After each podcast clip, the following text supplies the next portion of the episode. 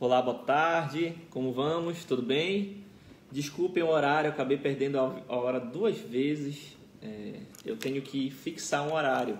Eu acho que eu vou fazer até uma enquete com vocês, com todos os nossos seguidores, para a gente votar um horário do programa aí. Vocês sugiram um horário que é melhor, na hora do almoço, ou à noite, ou de manhã. E aí eu vou colocar de maneira é, mais efetiva esse horário em vigor para atender vocês, né?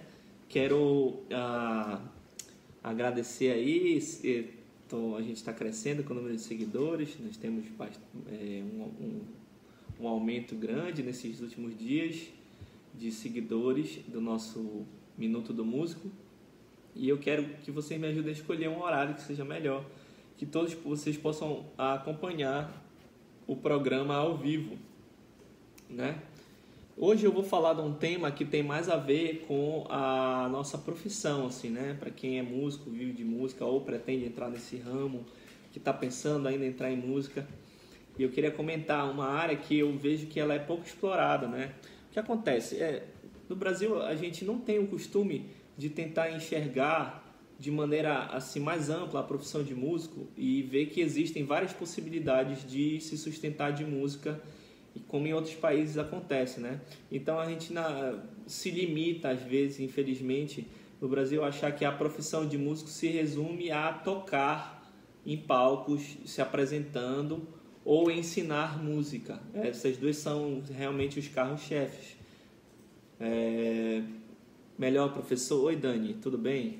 Eu queria fazer, eu estava comentando que eu queria fazer uma votação depois sobre o melhor horário para todos ajudarem a escolher um horário. Vou fazer uma enquete lá no nosso Stories, tá? Então, continuando, é, o Brasil se limita a pensar a profissão de músico muito assim, em questão de, de dar aula de música e de tocar, né? Tocar, é, estar no palco, se apresentando.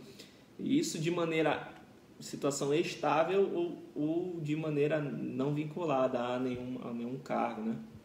Então nós temos aí eh, as pessoas que atuam no ensino, seja ele é, ensino da rede pública, que tem uma situação estável né, de concurso, e também ensino de aulas particulares, escolas privadas, né, essa, essa, questão do ensino da música.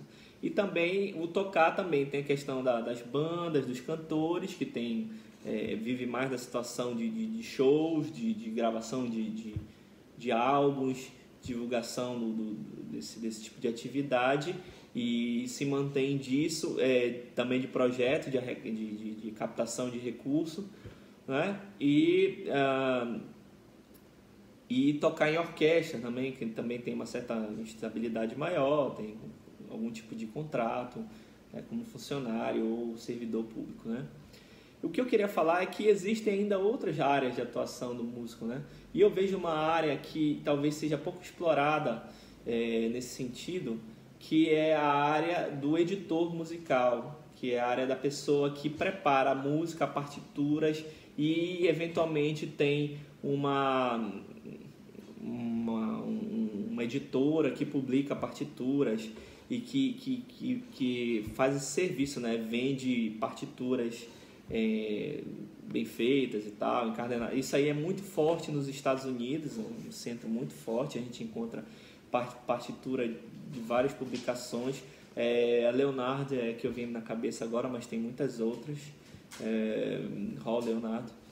E no Brasil, a minha lembrança que eu tenho de uma pessoa que foi assim um incansável nessa área foi o Amish Diak, que fez várias publicações de vários é, é, é songbooks de vários cantores da música brasileira, de, de uh, compilações, compilação do choro, compilação da música brasileira, os álbuns que tem a música do, do Tom Jobim, salve, os álbuns que tem a, a música do Tom Jobim, é, do Vinícius de Moraes, esses cantores da MPB, Caetano Veloso, etc, etc, etc.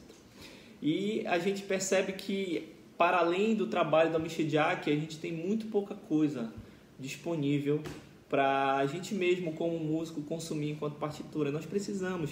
Eu sei que no Brasil tem aquela questão também que a gente acaba não consumindo muito a partitura porque o músico brasileiro também tem pouco contato com a partitura, né? Além do livro de harmonia também, no caso do Shediak, é verdade. Essa parte mais de ensino. É, eu estou focando aqui na questão da, da partitura mesmo, como material de, de consumo, de comprar, a gente poder ter acesso às partituras. Olá Pedro, tudo bem? Você aí no Facebook acompanhando a gente. É, então, voltando aqui à questão do, do, do ele foi assim, um desbravador desse mundo, infelizmente já faleceu, né? Ele, ele, fez um excelente trabalho nessa área, ele fez, né? O problema é que às vezes a gente, enquanto pessoa, músico também, mas enquanto pessoa a gente reclama muito das coisas, a gente faz muito pouco. A gente tem que colocar a mão na massa, tem que fazer as coisas tem que desbravar, ter coragem. De repente, ah, não tenho dinheiro para ter uma editora, vamos fazer assim, quem se propôs a transcrever músicas, vamos fazer uma captação assim, até na internet, é, para lançar um certo livro de partituras. É, ah, contata na internet, faz um grupo, pega editores, revisores das partituras. A gente tem essa possibilidade com a internet de, de ter esse canal assim bem fragmentado, bem bem diluído e conseguir fazer esse trabalho. E eu, eu, eu gostaria mesmo que a gente se desenvolvesse enquanto país nessa área e pudesse publicar mais nossas partituras. A gente não consome muito isso, muitas vezes porque a gente mesmo, a nossa música, a gente não está muito ligado à leitura da partitura, é uma coisa muito intuitiva. O brasileiro é músico, ele às vezes deixa para depois essa questão da partitura, né? E ela não é essencial para a gente fazer música. Né? Eu estou falando com um professor que ensina música e que tenho que saber partitura e ensino partitura, que às vezes a partitura não é essencial para fazer musical, né? É, eu já falei em outro programa que ela é um guia, né? Ela é um guia que a gente segue e, e mas às vezes a gente precisa também né, da, da, partitura, a gente tem que ser um músico completo. A partitura também faz parte da nossa formação. E a ausência das partituras para o nosso acesso dificulta isso. Então, se a gente tivesse mais um, um movimento de tentar é, realmente produzir essas partituras, colocar no mercado para a gente poder comprar, é, ter acesso a esse material, a gente comprar também, enquanto músico, respeitar o trabalho do nosso colega em vez de é, copiar, piratear é, seria legal, né? Porque a gente poderia ajudar a manter né, esse, essa coisa funcionando. A gente precisa atuar nesse sentido. É, e até mesmo vender nosso material para o mercado estrangeiro. A gente compra muita coisa no mercado estrangeiro, mas gente, eles têm a, a, necessidade de ter acesso à nossa música. E se vocês verem, tem muita música nossa sendo editada fora do Brasil, porque a gente não faz isso a gente precisa se voltar também para essa é uma área também da gente poder se manter com música, ser um editor musical, nós sermos um, um, um revisor, um transcritor de partitura, quer dizer, essa série de coisas assim, por exemplo, aqui na minha cidade, Belém, eu conheço uma pessoa que faz trabalho muito bem feito, né? Mas é uma pessoa, né? É, uma pessoa não dá conta de toda uma cidade imagine de um estado, ou aí na sua região, você deve conhecer pessoas que transcrevem música. Tem também o problema da transcrição, que não tem uma revisão, ou que não é feita com cuidado, às vezes é feita errada. Eu já encontrei partitura na internet.